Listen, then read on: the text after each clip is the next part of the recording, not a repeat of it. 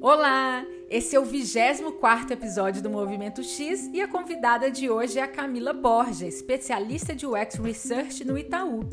Conheci a Camila em uma mesa redonda, uma discussão sobre os desafios de organizar e gerenciar os aprendizados de pesquisa que rolou no PagSeguro no início desse ano. A Ana Colli e a Elisa Volpato também participaram e a ideia era a gente falar sobre como tratamos os dados de pesquisa contínua, cada uma em sua realidade. E nesse momento eu percebi que a conversa com a Camila poderia dar uma boa discussão por aqui. O resultado foi melhor do que eu esperava. Foi uma conversa leve e cheia de aprendizados práticos que rendeu quase duas horas. E para você não perder nada, dividimos em duas partes. A primeira você ouve agora e a segunda será lançada em duas semanas. Este é mais um dos episódios patrocinados pela Hotmart, que além de incentivar a nossa produção de conteúdo, segue investindo na sua equipe de tecnologia. A Hotmart é pioneira e líder da América Latina na venda de produtos digitais e atua nas áreas de educação à distância, marketing digital e fintech. A empresa está crescendo muito em várias partes do mundo e, junto, tem o desafio de desenvolver produtos globais. Então, se você é designer ou desenvolvedora com interesse em fazer parte dessa equipe que hoje está em Belo Horizonte, pode se cadastrar no banco de talentos em bit.ly barra vagas da Hotmart. E também contando um pouco mais do que, que anda rolando aqui no Movimento X. A gente sempre tenta trazer novidades entre a produção de um episódio e outro, e dessa vez é sobre a transcrição de todos os episódios. Os da segunda temporada já estão no site e, além disso, estamos disponibilizando a transcrição de oito episódios da primeira temporada. Um muito obrigada a Renata Moreira e a Camila Gondo por essa iniciativa.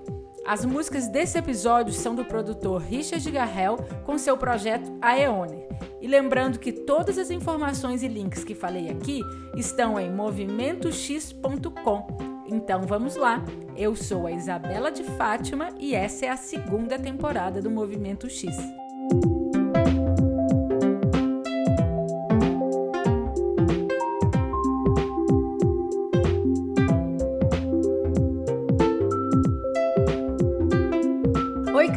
Camila, tudo bem? Oi, tudo bem e você, Isa? Tudo jóia. Muito obrigada pelo seu tempo e pela presença aqui no Movimento X. Obrigada, eu adoro o podcast e estou super feliz em participar. eu também estou feliz de falar com você.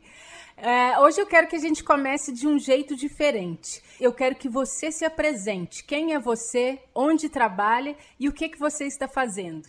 Caramba, então vamos lá. Eu nasci em Belo Horizonte, então eu sou sua conterrânea. Nós, nós somos da mesma cidade. É, eu, então, eu sou de Belo Horizonte, eu moro em São Paulo tem mais ou menos 10 anos. É, vim para fazer faculdade, tentar a vida, esse grande êxodo rural, né? Quem nunca? É, eu sou formada em relações públicas e depois eu fiz uma pós-graduação em opinião, é, opinião pública pela FESP e foi o que, foi o que me levou para esse mercado de pesquisa. É, nessa, nessa época eu trabalhava com produção de audiovisual e é, gostava muito dessa área, mas me apaixonei por pesquisa e fui fazer uns freelas na Box, na Box 1824. E lá que é, foi a minha escola de aprender a fazer guerrilha, de aprender a fazer etnografia, entrevista em profundidade, é, levar muitos nãos. Então, então foi uma, uma experiência muito legal. Depois eu comecei a entrar nessa área e trabalhar exclusivamente com, com pesquisa, muito próximo de design. Né? É, foi na época que eu, que eu fiquei sabendo que existia design thinking, isso tem é, oito, nove anos atrás. E aí eu comecei a trabalhar nessa, em agências de design para poder desenvolver essa parte de pesquisa. E, e, nessa época também eu conheci uma metodologia que chama Lego Serious Play, é uma certificação que eu fiz pela Perestroika. Eu sou super fã da Perestroika, já fiz várias coisas lá. Uh, e na época eles, eles é, abriram esse curso, essa certificação, eu fiz e me apaixonei. Já amava Lego. É, e me apaixonei pela metodologia e uso muito é, em grupos. É, eu tenho muita vontade de usar com clientes, não usei ainda, mas eu uso muito internamente. Então vamos lá, o que, que eu faço hoje, né? Além de usar Lego Series Play, é, eu trabalho no Itaú há quase três anos. Uh, eu trabalho na. Desde que eu entrei, eu trabalho na superintendência de UX. É, a superintendência atende os canais digitais do banco.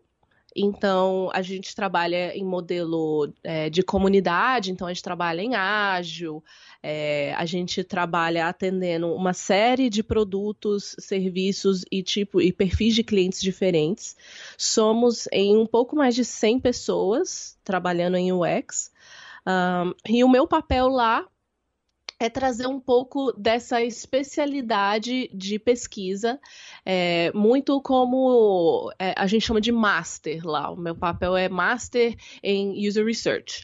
Então a gente tem outras pessoas que a gente chama de master, que são esses especialistas, que tem outros que se especializaram em outros skills. Então o meu é de pesquisa e eu trabalho muito atendendo esses, esses é, analistas, esses designers de UX é, para desenvolverem seus próprios projetos de de pesquisa dentro das suas realidades. Como que é a pesquisa e uma empresa do tamanho do Itaú, né, como você disse, com um time de mais de 100 pessoas e com diversos produtos e serviços digitais? Me conta do macro, de como que a, a, a pesquisa está estruturada na empresa. Olha, pesquisa em empresas grandes é uma aventura, tá?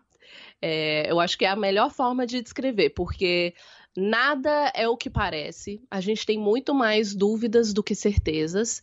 E eu acho isso assim, uma, para mim é um, é, todo dia é um aprendizado novo. Eu, eu me coloco muito assim na posição de, ah, beleza, eu conheço muito de pesquisa, mas eu sempre tô com mentalidade de aprendiz.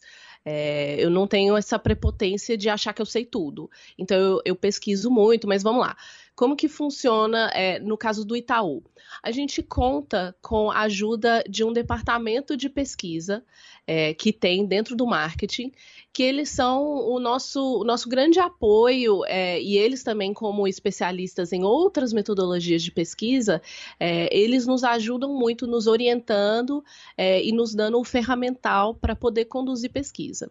Então, no dia a dia, os nossos analistas, como eles trabalham em ágil, eles têm acesso a clientes de um determinado perfil por meio do nosso lab, que é como se fosse uma comunidade de clientes é, que a gente pode conversar e testar coisas, testar, testar conceitos, é, e os nossos analistas conversam com, com os clientes por essa plataforma. É, além de usar essa plataforma, a gente tem que ir para a rua. É, é, a nossa grande saída para o tamanho da empresa e para a velocidade que a gente precisa trabalhar, é, é realmente ir para onde o cliente está. Então, a gente vai muito, é, por exemplo, para PJ, que é um dos nossos maiores desafios, porque são muitos perfis diferentes, não dá para segmentar, é, não dá para segmentar de uma, de uma é, forma muito lógica, porque é muita transformação, cada um tem uma necessidade, cada um tem um perfil, é, e a gente, e São Paulo não é Brasil, né? Então é, a gente tem muito esse cuidado de realmente tentar descobrir quais são as dores e necessidades e ir até esse cliente. Então a gente vai muito, sei lá, na 25, ou o pessoal vai muito lá na na Santa Efigênia ou em centros comerciais para realmente ou fazer shadowing ou, ou se aproximar desses clientes para entender como é que é a realidade. Então a gente conta com essa série de ferramentas que o, o próprio banco dá para gente para poder conversar com o cliente, mas também a gente se coloca muito nessa posição do desconforto de sair da cadeira e ir atrás do cliente e ir no ambiente dele para conversar.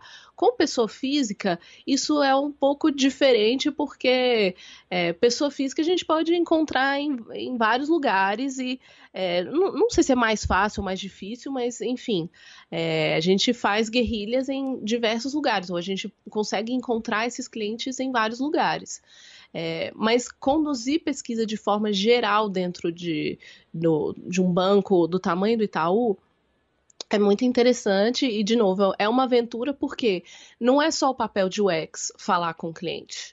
É, nós não somos a voz do cliente. Aliás, eu acho que esse negócio de voz do cliente, é, para mim, não existe. O cliente tem a própria voz dele. né? Eu acho que a gente só dá a voz. Sim, eu compartilho bastante do seu ponto de vista.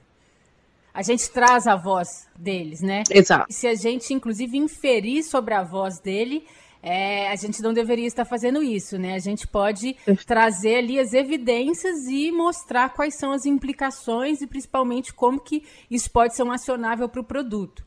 Mas sim, Perfeito. eu compartilho. E, ok, então você é, me disse, né, me deu o contexto macro da empresa e só um, um, uma pergunta. Quando você disse que é uma, uma, empresa grande, né, quantos funcionários hoje é, é, o Itaú tem, né? Qual que é esse contexto que a gente está falando? Eu acho que nós estamos em 100 mil funcionários, se eu não me engano.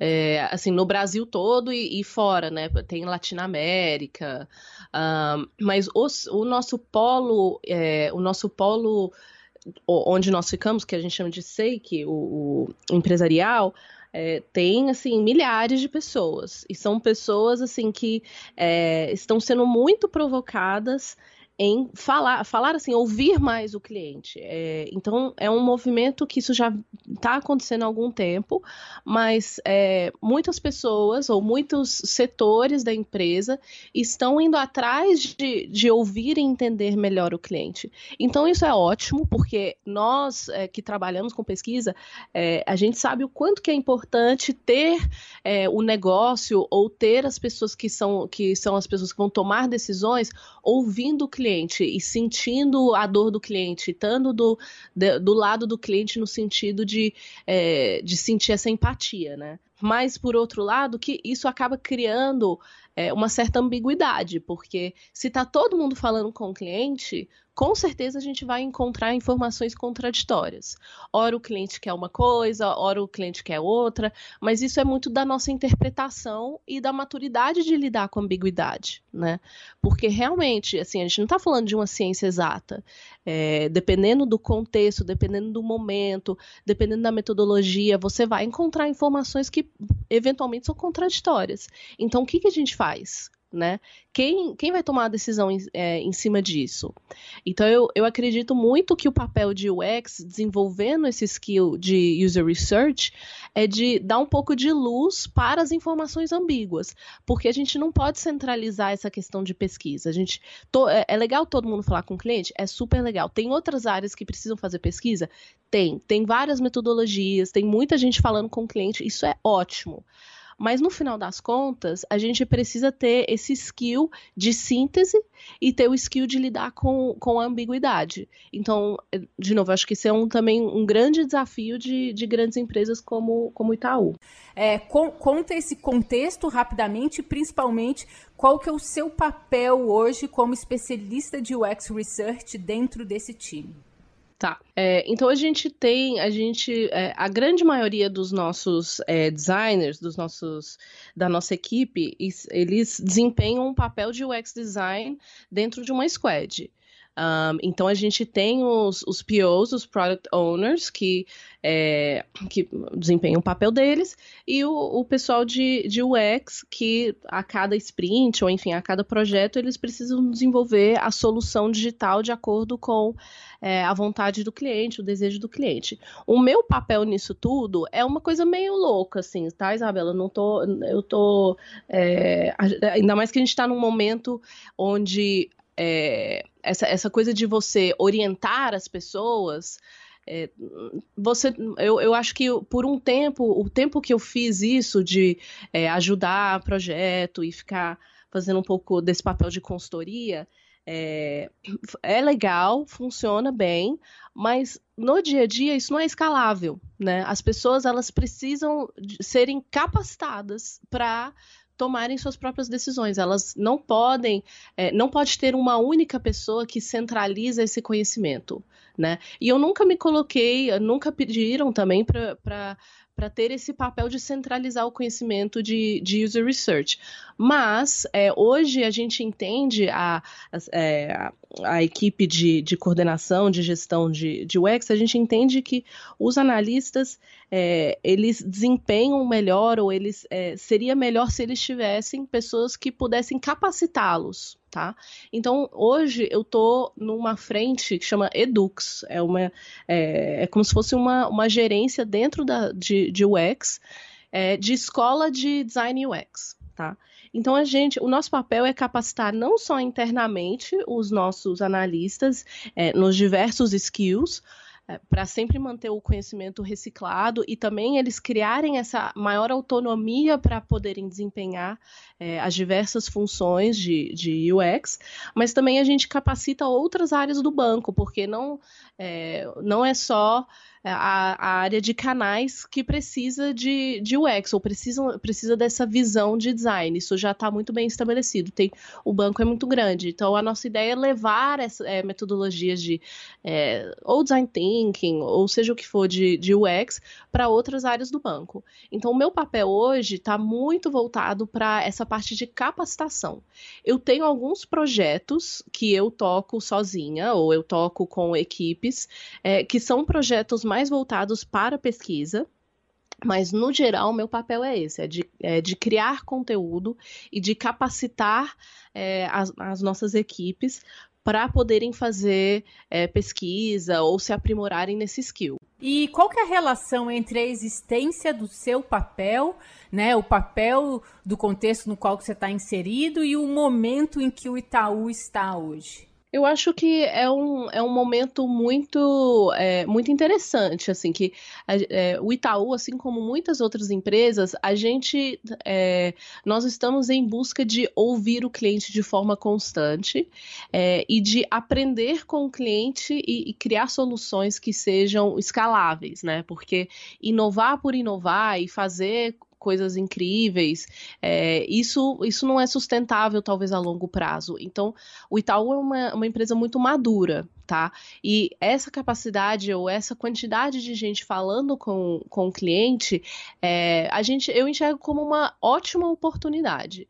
E o meu papel acaba entrando é, muito para é, de novo, eu acho que assim, eu tenho menos respostas e tenho mais perguntas, tá? Eu não, eu não detenho todo o conhecimento de pesquisa, tá? Um, mas eu acho que é muito oportuno.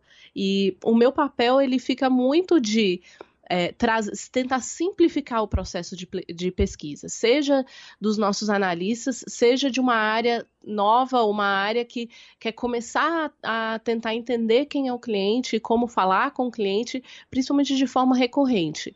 Então, eu entro muito é, para tentar simplificar o acesso à pesquisa. E, e eu acho que isso é um, é um, grande desafio, porque quando a gente fala sobre pesquisa, as pessoas acham que é uma coisa. Aí, pesquisa de mercado, talvez já é outra coisa. Aí, pesquisa em UX, é, UX Research, também, né, talvez é uma outra coisa. Então, assim, como que a gente simplifica? Né? Como que a gente simplifica esse processo e a gente mantém o rigor técnico? Porque falar por falar com o cliente, você pode, sei lá, fazer escuta na central de atendimento e legal, você falou com o cliente, ouviu o cliente.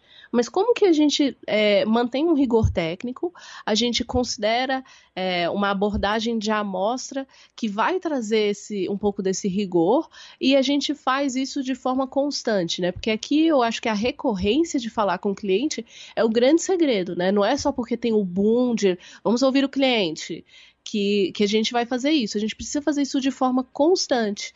É, então, assim, essa, é, essa rotina de falar com o cliente e interpretar os dados e fazer síntese e juntar isso com as vontades do negócio, necessidades do negócio e as possibilidades de tecnologia, eu acho que é aí que está o, o, o, grande pulo do gato. É, é, essa pergunta que eu fiz, a questão da relação, é que eu acho curioso que tradicionalmente o segmento bancário não é o primeiro segmento que a gente pensa no quando a gente fala de investimento em design, em, em tecnologia, em, em, pesquisa UX.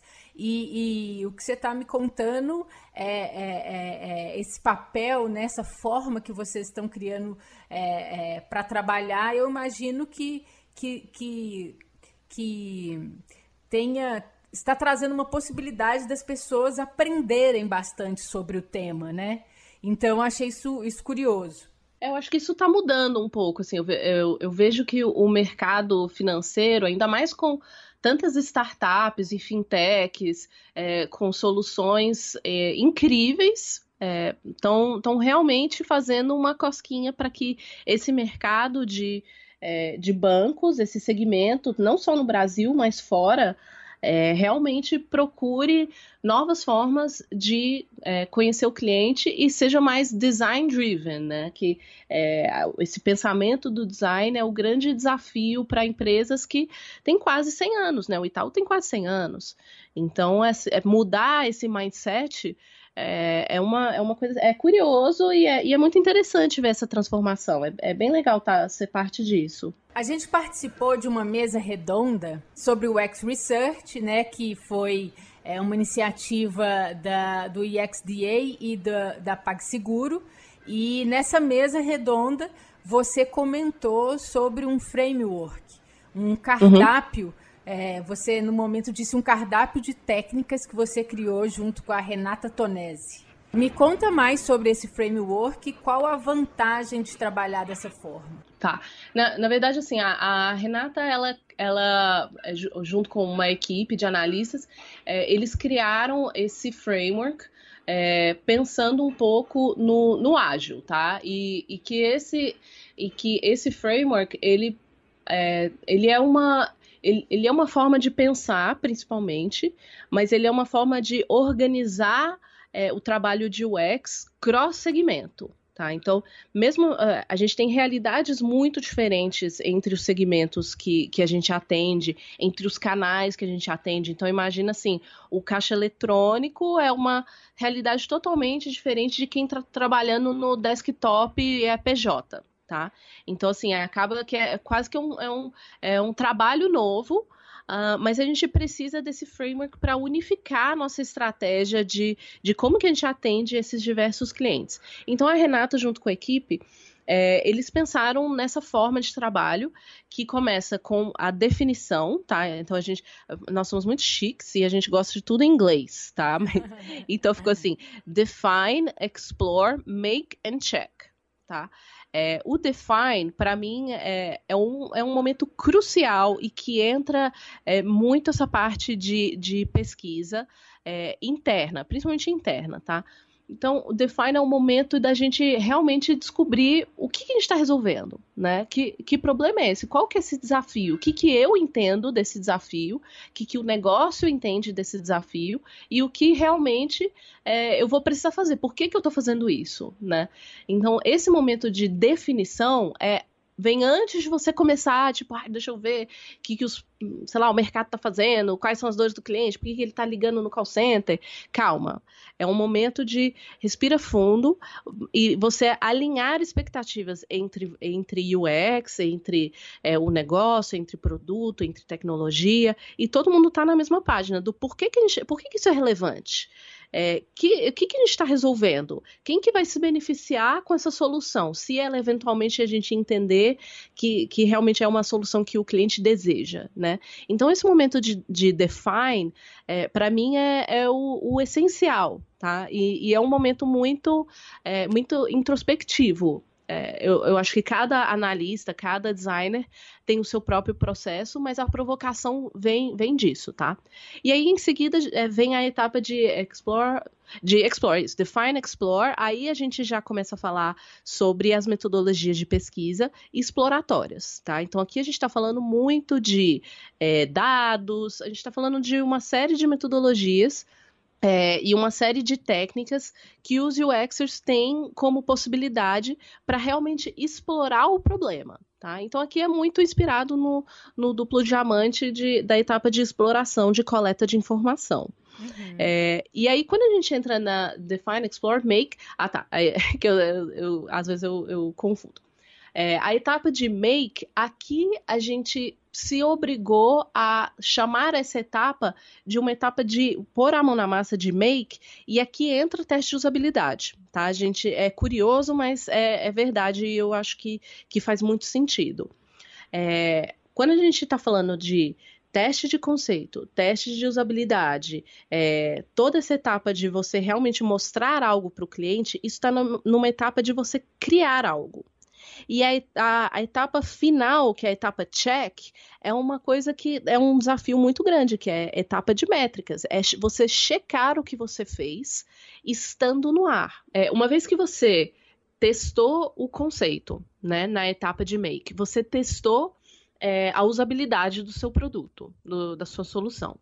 É, agora entra uma fase de subir a minha solução. A minha solução foi para o ar, a, o fluxo, seja lá o que for, foi para o ar, e você precisa checar, que é a última etapa de check.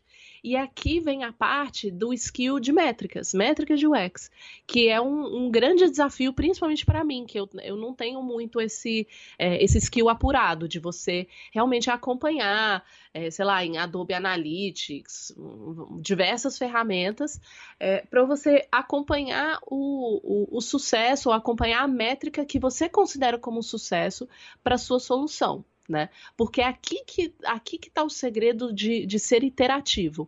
É, uma vez que você subiu uma solução e você se obriga a passar por essa fase de checar a sua solução, aí que você realmente vai poder fazer o diagnóstico de quais eram suas hipóteses, é, do que, que, poderia ter, dar certo ou não.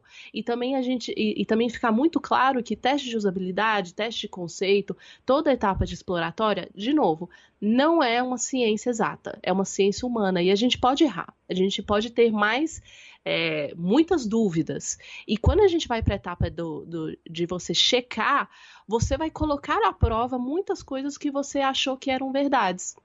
É, e isso é muito importante porque a gente tem que ter esse domínio de olhar para os números, a gente tem que ter domínio de olhar para essas métricas no sentido de é, quando eu voltar para essa solução, eu já tenho outros dados e eu já tenho uma experiência que vai além do exploratório, que vai além de, de falar com o cliente no que ele quer. Porque eu, eu concordo muito com o Jacob Nielsen. Assim, não acredite no que os clientes falam que, que fazem, principalmente no que eles falam que vão fazer no futuro, né? Então, assim, é, é, é essa etapa de cheque que eu acho muito legal que a Renata traz muito forte isso quando quando ela criou com a equipe o, o framework, é essa, essa rotina, essa cultura de olhar para os números e de olhar para métricas de UX e entender o que, que é sucesso. E uma vez olhando para essas métricas, onde, por onde eu começo? Onde eu volto? Eu preciso voltar do zero? O que, que eu achava, o que, que eu considerava como sucesso? O que, que é sucesso para o cliente? Quem está se beneficiando com essa solução? Como que o negócio está se beneficiando com essa solução? É, enfim, então assim, esse, esse é o framework que, que a gente tem usado um, e que assim, de novo, é mais do que uma ferramenta, é um mindset. É, isso é super importante, é um mindset e essas etapas da, de ponta a ponta, que para mim é, é, o define e o check, isso para mim é, é, mudança de mindset, isso é mudança de, de perspectiva do problema. É, eu sou muito, para mim é muito forte essa etapa de define. Eu, eu, sou muito, eu sou muito dessa, dessa parte. A etapa de check para mim está sendo uma, um, um, novo tipo de desafio, que é olhar para os números, olhar para métricas. E de novo, é um, é um skill que eu não domino, mas que eu acho importantíssimo e incentivo muito que, que o pessoal realmente domine. Parece bastante legal para usar no dia a dia. E você já comentou um pouco de algumas pesquisas que você faz que você não, que o time faz, né? Porque você no dia a dia não está muito na operação, e sim na infraestrutura, né? Isso, exato. Então, exato. quando eu falar você, é o time também. Mas que tipos de pesquisa que são mais frequentes no dia a dia da equipe e por quê? É, a gente, a gente tem, tem um pouco de tudo, tá, Isa? Porque, de novo, como, como temos clientes e perfis muito variados, é, a, temos necessidades muito diferentes. Os nossos clientes têm dores muito diferentes. Então a gente acaba usando uma, uma série de, de metodologias. Então não tem uma coisa específica, única que, que é, é, em comum a todos, tá? São, são muitos UXers com maturidade diferente em termos de, de cliente, tá? Tem clientes que são que têm necessidades muito básicas, tipo um cliente cartonista. É um, é um perfil é, com um produto que, enfim, tem uma série de possibilidades, mas é uma complexidade totalmente diferente de uma, um cliente pessoa jurídica, né? Então a gente acaba é, tendo que do, ter um domínio ou tendo é, muitos tipos de projeto, usando muitas metodologias diferentes. É, então, então, de novo, depende, depende um pouco. Odeio essa resposta, tipo, depende. É. Mas, enfim, é isso, depende. E como que vocês registram e gerenciam os aprendizados de pesquisa? Ah, Isabela, agora a gente chegou no creme de la creme da nossa do, do, grande desafio da humanidade, eu diria, né? Sim. Eu diria que é, guardar informação, é, compartilhar informação, a, a internet está aí, né? Está aí para isso, para a gente fazer isso de forma global. Então essa coisa de, de conhecimento e de compartilhar conhecimento e de evoluir conhecimento, é, isso é uma dor da humanidade toda. E eu acho que eu acho que isso assim, isso, é, isso em pesquisa ah, desde quando eu trabalho com isso, é muito forte. E, e, e para você também, imagino que sempre, sempre foi uma coisa que, que aparecia, né? Onde está tal pesquisa? Como que a gente guarda a pesquisa? Como a gente compartilha a pesquisa? Certo? Certo, certo. Só que agora eu tô virando o jogo perguntando para você. Tá, não, é que eu, é, esse assunto, assim, eu, eu gosto demais, sabe? Eu tenho, eu tenho maior, assim, paixão por isso. É, mas, mas, enfim, em pesquisa, isso sempre foi, isso é, é um desafio muito grande, tá? E soluções de repositório, é, eu acho que toda empresa ou tem ou está em busca de é, para materiais de pesquisa. É, você ter isso em um único lugar e você ter isso de fácil acesso para pessoas que realmente vão tomar decisões, é, isso é uma necessidade universal.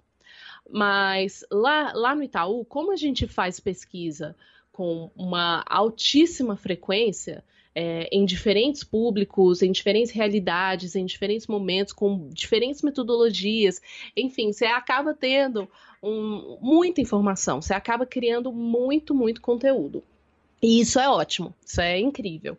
Mas eu gosto de fazer muito esse paralelo com, a, com aquele conto indiano, é, que os cegos vão para a floresta, um grupo de cegos vão para uma floresta, e eles encontram um elefante.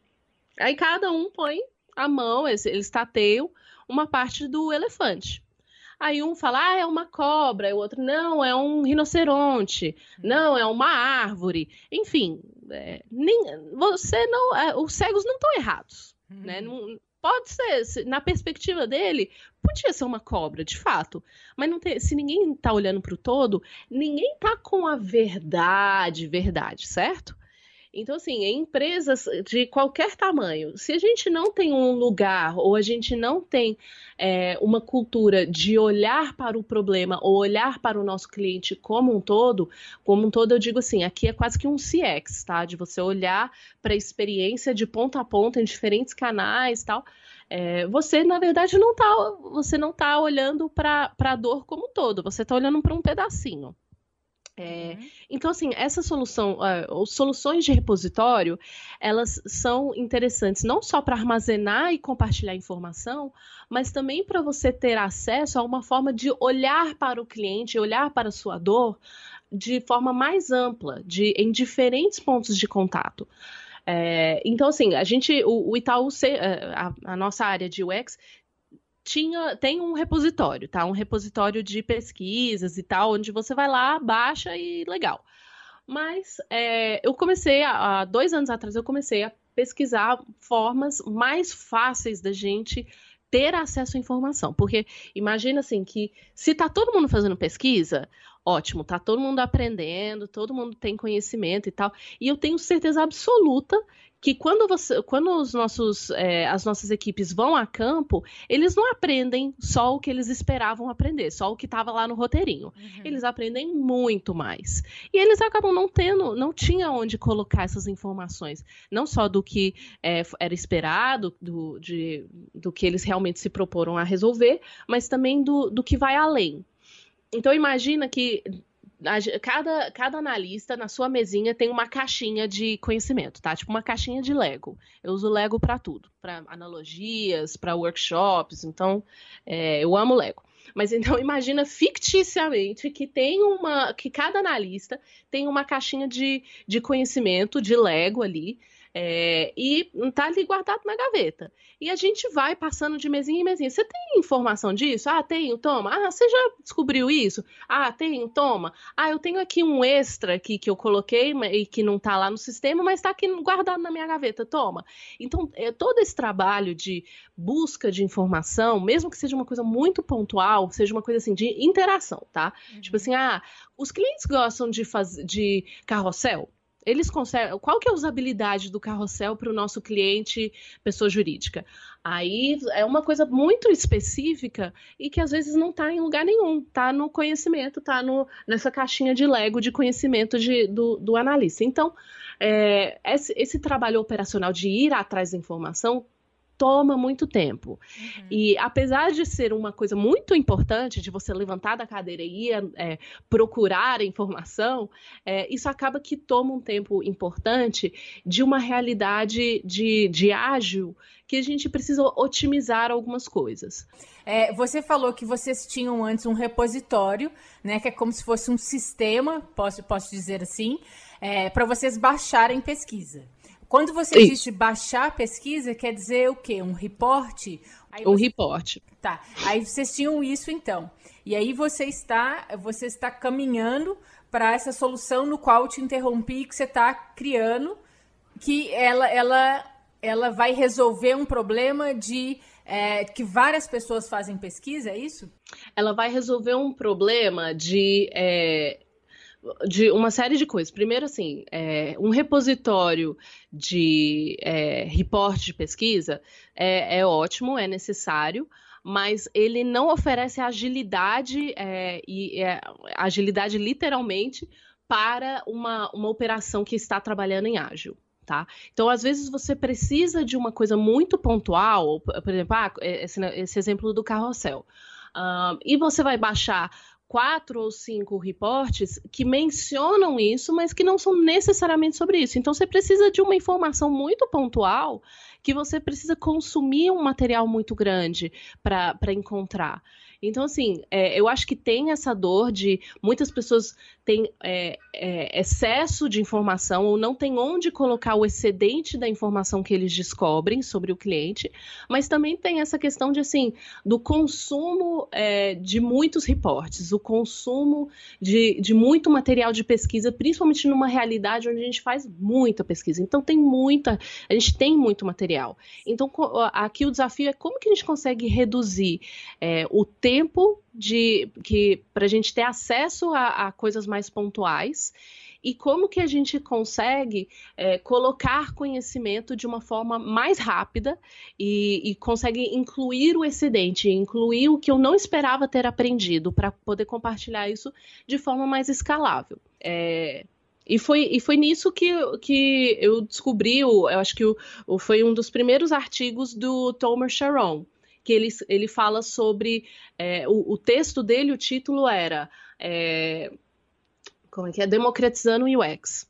Ou, ou não sei se era UX ou democratizando User Research, não sei, eu acho que era UX mesmo.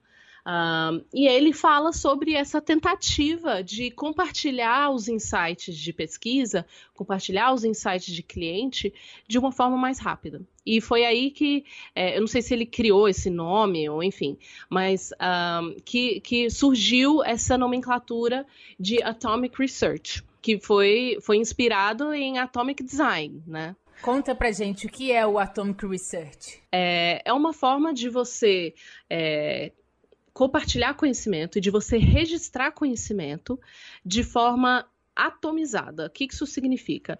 Imagina que o, um, um, um relatório de pesquisa, um reporte de pesquisa, é um microorganismo. Tá? É uma, ele é composto de uma série de, de células, de átomos, enfim. É, o conceito de atomic research é que eu não estou olhando para aquele organismo, eu estou olhando para o átomo, porque o átomo por si só, se eu isolar ele, ele tem o seu valor, ele tem ele, e ele combinado com outros átomos pode virar um outro organismo. Então a ideia é que quando a gente separa os conhecimentos de pesquisa em átomos, a gente consegue ter acesso mais rápido e a gente consegue fazer outros tipos de combinação que a gente achava que não era possível. Tá? Então, é, o, o, e isso foi inspirado em Atomic Design. É, posso explicar aqui que é Atomic Design também? Claro, por favor, vamos tá. lá. Atomic Design é, é um conceito criado para você muito voltado para o desenvolvimento de soluções tecnológicas, tá? Então imagina que é, na realidade de, de desenvolvimento, tudo mais, você tem que produzir componentes com uma frequência muito grande. Se tem um monte de UXer criando mil fluxos e coisas incríveis, do outro lado tem um desenvolvedor que precisa criar esses componentes. E muitas vezes é, você precisava criar os componentes do zero e você não, você não conseguia reaproveitar. Então a ideia do Atomic é, Design é você quase que criar uma caixa de Lego para você reaproveitar aquelas peças conforme a necessidade. Em vez de você criar o plástico, derreter o plástico na forma é, e, e, criar o Lego toda vez que você for fazer, você já deixa pronto, você já deixa quase que industrializado esses componentes. Então, o, assim, não sei se ficou claro, mas assim, o Atomic Research surgiu disso, de você componentizar é, a, os seus achados de pesquisa. Então, na prática, o que, que isso significa? É, quando você encontra uma informação do cliente, em vez de fazer um, um report, ou você pode fazer isso também, tá? Acho que uma coisa não exclui a outra, mas é, imagina que você vai colocar em um sistema é, os conhecimentos isolados que você aprendeu. Então, você aprendeu um monte de coisa do cliente. Você aprendeu, ah, clientes não gostam de botão amarelo.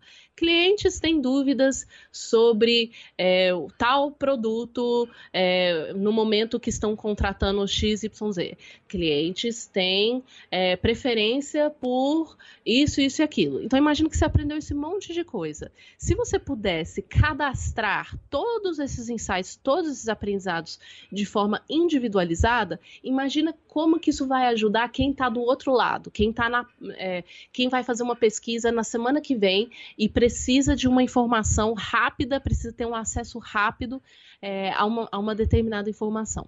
Então, o, o Atomic Research, não sei se ficou claro assim que, o que significa, mas depois eu posso mandar é, alguns textos, algumas referências, é, e, e, tem muitas soluções já prontas disso. Tem o, o próprio Aurelius, que tem, eles têm o, o, podcast deles, mas o próprio sistema do Aurelius é, tem, tem mais ou menos essa metodologia de Atomic Research, de você cadastrar insights e eles estarem praticamente tagueados para você encontrar de forma mais fácil é, num, num eventual proje projeto, num futuro projeto. Certo. É, eu acho que ficou claro, sim. E eu vou propor aqui um termo que eu acho que, que só para a gente. É, é, que é um, é um assunto complexo que a gente está conversando, né? Então, assim, é, eu vou, vou chamar aqui uma sugestão de unidades de aprendizado de pesquisa. Né? Perfeito. Que é, que é como uhum. se fosse esse átomo. Vamos falar um pouco sobre a estrutura dele. É, você comentou que, né, que vocês, então, você cadastra um insight. Mas vamos pegar aqui essa unidade de aprendizado de pesquisa. É, como ela é composta? Tem alguma forma de vocês é, criarem isso? Ela é composta. Isso, isso é até interessante. Eu tenho, eu tenho é, refletido muito sobre isso talvez ela deveria ter uma estrutura de linguagem, tá? Que eu, eu acho que é um grande desafio para as pessoas escreverem, cadastrarem essa unidade de, de aprendizado da mesma forma. Então, por exemplo, sempre começar com cliente, nananana, cliente, verbo, substantivo, adjetivo. Tá? Uhum. Então talvez deveria existir um gabarito dessa nesse formato. Mas hoje, como a gente faz? É, a gente tem um sistema que a gente apelidou de magneto, que o nosso usuário interno, que são os nossos analistas de UX, eles colocam a unidade, o aprendizado. Então, cliente não gosta de botão laranja, tá? Aí ele tem uma série de campos que ele precisa preencher como se fossem os campos de evidência, beleza? Onde você ouviu isso, né? Porque tipo, ah, não, minha mãe falou no elevador. Não, né? Tipo, favor. Então, a pessoa ela precisa, ela preenche uma série de campos referentes a esse aprendizado. Então tem, ah, sei lá, a metodologia que ele usou, data, qual que era o contexto do projeto, né? Porque toda esse, essa contextualização é super importante para quando você entrar no, no aprendizado, você clica lá no aprendizado. Ele não é uma coisa solta que veio do nada. É, ele ele está acompanhado dentro de um macro projeto, dentro de um contexto. Aí tem a data, tem a metodologia, tudo mais. Como se fossem a, as evidências. No caso do, do Tomer, do Tomer Sharon, o, quando ele criou esse sistema lá no, no WeWork, o, a evidência dele era um vídeo. Então, assim, ele, ele registrava a unidade, o aprendizado em forma de texto, mas era sempre acompanhado do, tre do trecho do vídeo. Então, isso é maravilhoso, né? Porque aí você pode montar uma playlist de tipo assim, ah, eu quero assistir uma playlist só sobre os. O que, que os clientes falam sobre o sofá do WeWork. Aí o sistema dele procurava tudo que estava tagueado como sofá e, e se criava uma playlist para você assistir. Então, assim, isso para sei lá, para um executivo ali do WeWork é maravilhoso, porque é quase que um self-service de de pesquisa. Ele vai lá, não precisa produzir relatório nenhum, vai lá e consome. Mas no caso do, do Itaú, nem sempre a gente grava, certo? E aliás, eu acho que gravação para mim é, com pesquisa é, é uma coisa que eu sempre evitei. Foi uma coisa que eu aprendi lá na Box tá? Quando você grava uma pesquisa, seja áudio, seja vídeo, assim, é claro que é, há exceções, tá? Eu não sou xiita, mas você inconscientemente você tá assim, ah, não, não vou anotar tudo, eu não vou estar tá nesse momento 100%, porque depois eu escuto a gravação. Então, que era para ser, sei lá, um teste de usabilidade de 30 minutos, virou um teste de usabilidade de uma hora, porque você vai fazer o teste e depois você vai ouvir o áudio referente ao teste. Então, assim, e, e fora que a, a, tecnologia pode nos falhar, né? A gravação pode dar pau, enfim. Então, assim, eu não, eu não gosto de gravar. E, então a gente não tem esse recurso dentro do Itaú de ter essas evidências em forma de, de áudio ou vídeo. A gente tem essas evidências em forma de campos referentes à data, metodologia, contexto de projeto, objetivo, tudo mais, que o, os analistas precisam preencher a cada, a cada aprendizado que eles colocam. Bom, eu acho que esse é um assunto que tem muitas pessoas interessadas.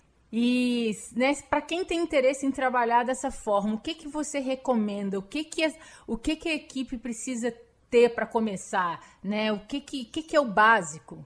O básico é define, explore, make e check. Eu acho que assim é, não existe uma solução que, que vale para toda, todo o contexto. Eu acho que assim, o próprio, por exemplo, o Aurelius. O Aurelius, você pode pegar e começar com o Aurelius. É, Aurelius, é, talvez algumas pessoas não saibam, mas é, você acha que a gente pode chamar de um framework, né, de um software para colocar, colocar essas unidades de aprendizado? Isso, isso. Ele é uma solução é, de repositório que leva esse conceito atômico um, e, e, você pode se cadastrar e, e, e, usar essa plataforma que já está pronta, já está montada. É, mas, enfim, você pode começar por aí, mas é, eu acho que sempre, de novo, volta para a forma como a gente encara o problema. Às vezes a gente, ah, é legal, Atomic Research, incrível, vou pôr na minha empresa, mas será que é isso mesmo que o seu, a sua equipe precisa? Será que tem, você tem outros problemas são mais latentes do que esse? Então, assim, começa com o define, né? Para você ter certeza, porque isso, isso foi uma coisa que a gente fez e demorou muito para a gente fazer. É, eu, eu achava que era incrível Atomic Research, mas a gente tinha uma questão assim de, de tecnologia, levar em consideração o tempo de projeto, levar em consideração é, a cultura da empresa, de, de sentar, parar para registrar os insights. Isso, isso tudo fazia parte e vem, e vem muito antes de simplesmente criar uma solução ou de comprar uma plataforma. Então, assim, se você está começando, se coloque no lugar das muitas pessoas que vão usar esse repositório. Quais são as dores, quais são as principais necessidades, como essas pessoas consomem informação, é, porque às vezes você pode fazer, sei lá, as pessoas na sua, na sua equipe, elas são muito visuais, então seria legal ter a questão de vídeo. Ah, elas gostam muito de áudio, então fazer um pode, em vez de fazer é, escrito, você manda áudios de, da galera falando, ou do cliente, ou você mesmo falando dos seus achados, faz um, sei lá, um mini podcast do, da sua pesquisa. Então, assim, defina o seu problema, procure soluções já existentes, né? Facilita aí a vida. Então, Aurelius, eu, eu falo muito do Aurelius, mas tem outras, tá? O próprio Airtable, que o Airtable ele é uma, uma solução é, para times, não só para pesquisa, mas uma série de coisas. Mas eu, o, o, legal do, do Airtable é que lá já tem uma é, quase que um gabarito que o Thomas Sharon deixou pronto como referência é, para as pessoas usarem tá? Então, se você for lá no airtable.com e digitar Polaris, Polaris é o nome do, desse repositório que ele criou. Uhum. É, você vai entender tudo direitinho como que ele fez. Então é quase que um Excel bonito, tá? É um, Excel bonito assim, tá? Tô, uh, parece que, que é chato, mas é, é um Excel maravilhoso. É uma planilha assim toda tagueada para você poder pôr imagem, som. É uma coisa, é uma coisa de louco. É maravilhoso. Uhum. É, então, se você se você está começando, começa por aí. Veja qual é o problema do seu usuário interno, né, da sua equipe, como que esse usuário é, é, consome informação para você re realmente se dedicar é, para fazer um projeto que as pessoas vão, vão usar, que está resolvendo um problema, e aí você pode, daí sim, você pode começar a explorar as possibilidades. Dentre elas, você pode começar com o Aurelius e com o Polaris, que é a planilha que tem dentro do Airtable, que é do nosso, o grande pai da, da Atomic Research, o, o Thomas Sharon. E, e tem, eu tenho uma dúvida com relação, eu também sou muito fã dele, a essa forma de trabalho, que é o seguinte. É, ele costuma dizer que isso funciona com pesquisa open-ended, né? Que são que é, vou, vou colocar aqui nas minhas palavras, você me corrige se eu estiver errada, mas eu entendo como perguntas abertas não relacionadas a um objetivo específico de pesquisa.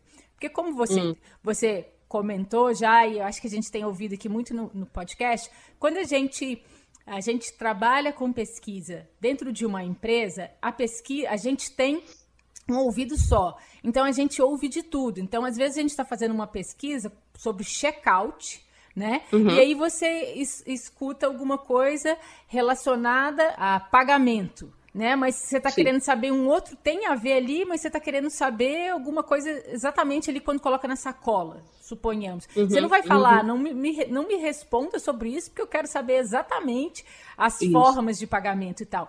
Ou seja, você está escutando aquilo e você não quer perder aquela informação e você vai colocar essa informação em algum lugar no qual, quando essa informação for fazer, é, for necessária, ela está ali né? Uhum, Ou seja, uhum, e aí ele fala que tem dois caminhos. Um caminho que é o que ele chama de dedicated research, né? Que é isso. É eu vou fazer uma pesquisa com um objetivo específico. Exemplo, quero descobrir quais são as dores do checkout. E uma que seja aberta, que é vou sentar com meus clientes é, é, que, que não estão mais comprando no último mês para entender o porquê não, e você tem perguntas abertas. E ele Sim. fala que essa forma de trabalho ela se encaixa no open-ended. O que, que você acha uhum. sobre isso?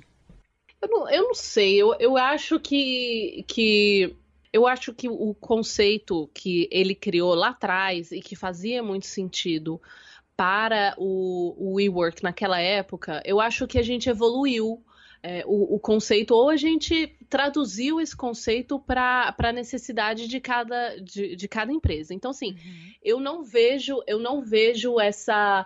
É, esse limitante, tá? Eu acho que um, um, grande limitante de pesquisa atômica é o seguinte: é, dependendo da metodologia, então, por exemplo, você está fazendo uma, uma, sei lá, uma etnografia você está fazendo, sei lá, uma pesquisa muito específica com uma, uma metodologia muito específica que, que se você tirar aquela. Se você é, lidar com essa informação de forma atômica, você pode tirar de contexto uma resposta do cliente. Então, assim, ah, vamos dizer que você descobriu que o cliente, o cliente falou lá na, nessa exploratória que ele gosta, ele gostaria que tivesse visão noturna, tá? No seu, na sua solução. Às vezes isso faz parte de um contexto tão específico que quando você tira isso, você trata isso como um átomo, ele. Você não pode pegar, ah, então. Oh, isso significa que a gente tem que fazer a visão noturna, uhul! Não, isso faz parte de um contexto muito específico que não dá para separar. Não dá para a gente tirar da, da pesquisa, ou não dá para a gente tratar isso de forma atomizada. Então, assim, eu acho que tem pesquisas que precisam estar acompanhadas do contexto, senão você vai deturpar o, o, sentido, o significado dessa pesquisa ou o significado desse, desse aprendizado. E tem pesquisas que são mais pontuais, tá? São pesquisas menos exploratórias e são voltadas mais para solução, o que para mim é a grande diferença entre user research ou UX research e pesquisa de mercado. UX research é muito voltado para solução.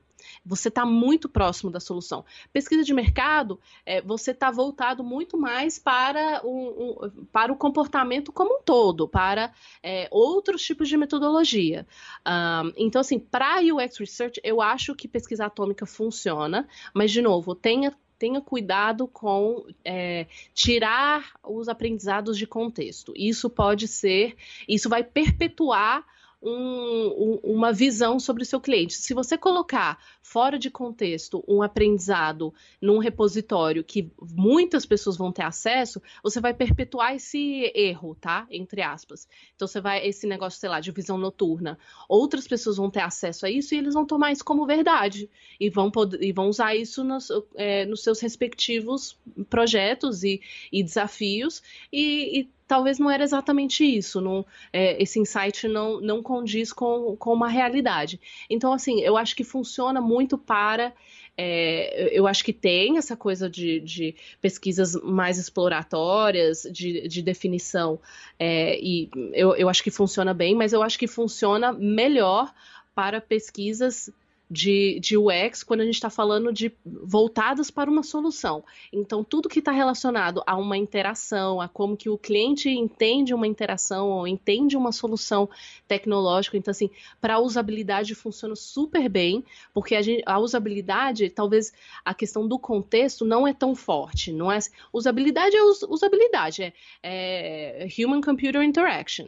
Então, assim, tem a ver com o contexto? Tem. Mas como o cliente entende um elemento ou, ou é, ele, ele interage com alguma coisa, no, alguma solução digital, é, isso geralmente o, o, contexto é, é importante, mas não é crucial. Então, esse é o tipo de informação que eu acho que vale muito para um repositório. Agora, uma coisa muito exploratória, que faz muito parte do contexto, sei lá, o contexto econômico, contexto cultural, contexto de uso, é, contexto do perfil do cliente, isso é uma coisa que eu tomo, que eu procuro tomar muito cuidado, porque isso longe da sua, do seu microorganismo, se você tirar esse átomo do microorganismo, você pode, é, você pode cair no erro de interpretar ele isoladamente e, e, tirar, de novo, tirar ele do contexto e interpretar errado.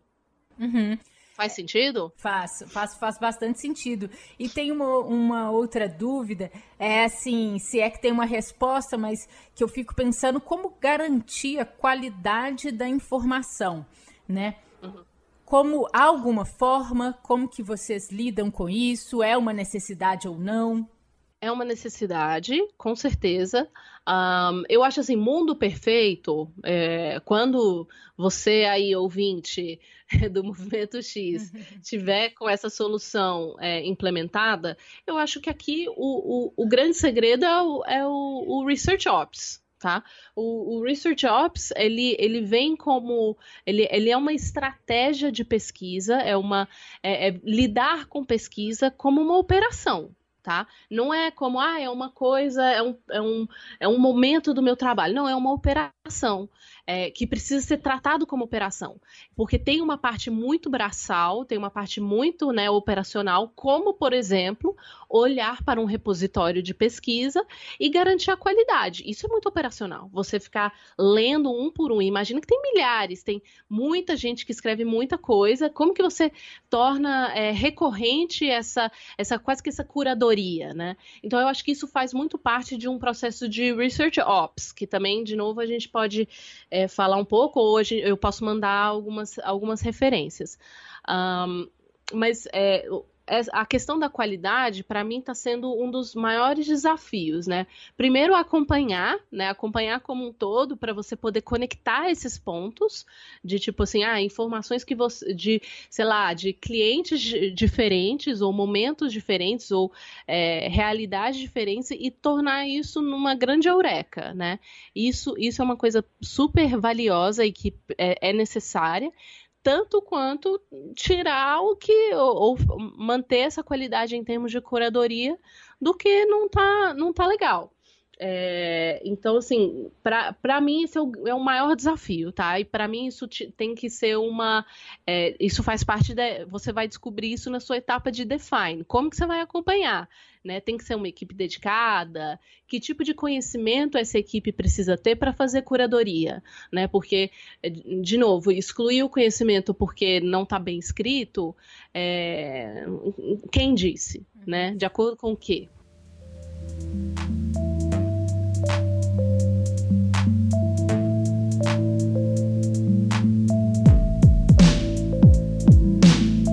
Estamos chegando ao fim deste episódio e espero que você tenha gostado. Essa edição teve o patrocínio da Hotmart, pioneira e líder na América Latina na venda de produtos digitais e atua nas áreas de educação à distância, marketing digital e fintech. Está em amplo crescimento internacional e o desafio de desenvolver produtos globais. E a boa notícia é que tem várias vagas para os times de design e de desenvolvimento. Se você é designer de produto ou desenvolvedor com habilidades em UX, pesquisa ou interface, mora em Belo Horizonte, minha cidade do coração, ou topa viver em terras mineiras, pode se cadastrar no banco de talentos pelo link bit.ly barra vagas da Hotmart. Repetindo, bit.ly barra vagas da Hotmart. Obrigada por ouvir até aqui e até o próximo episódio.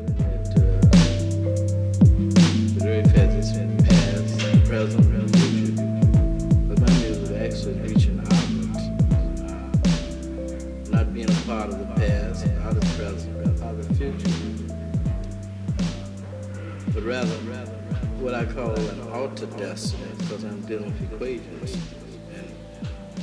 And I, most people. feel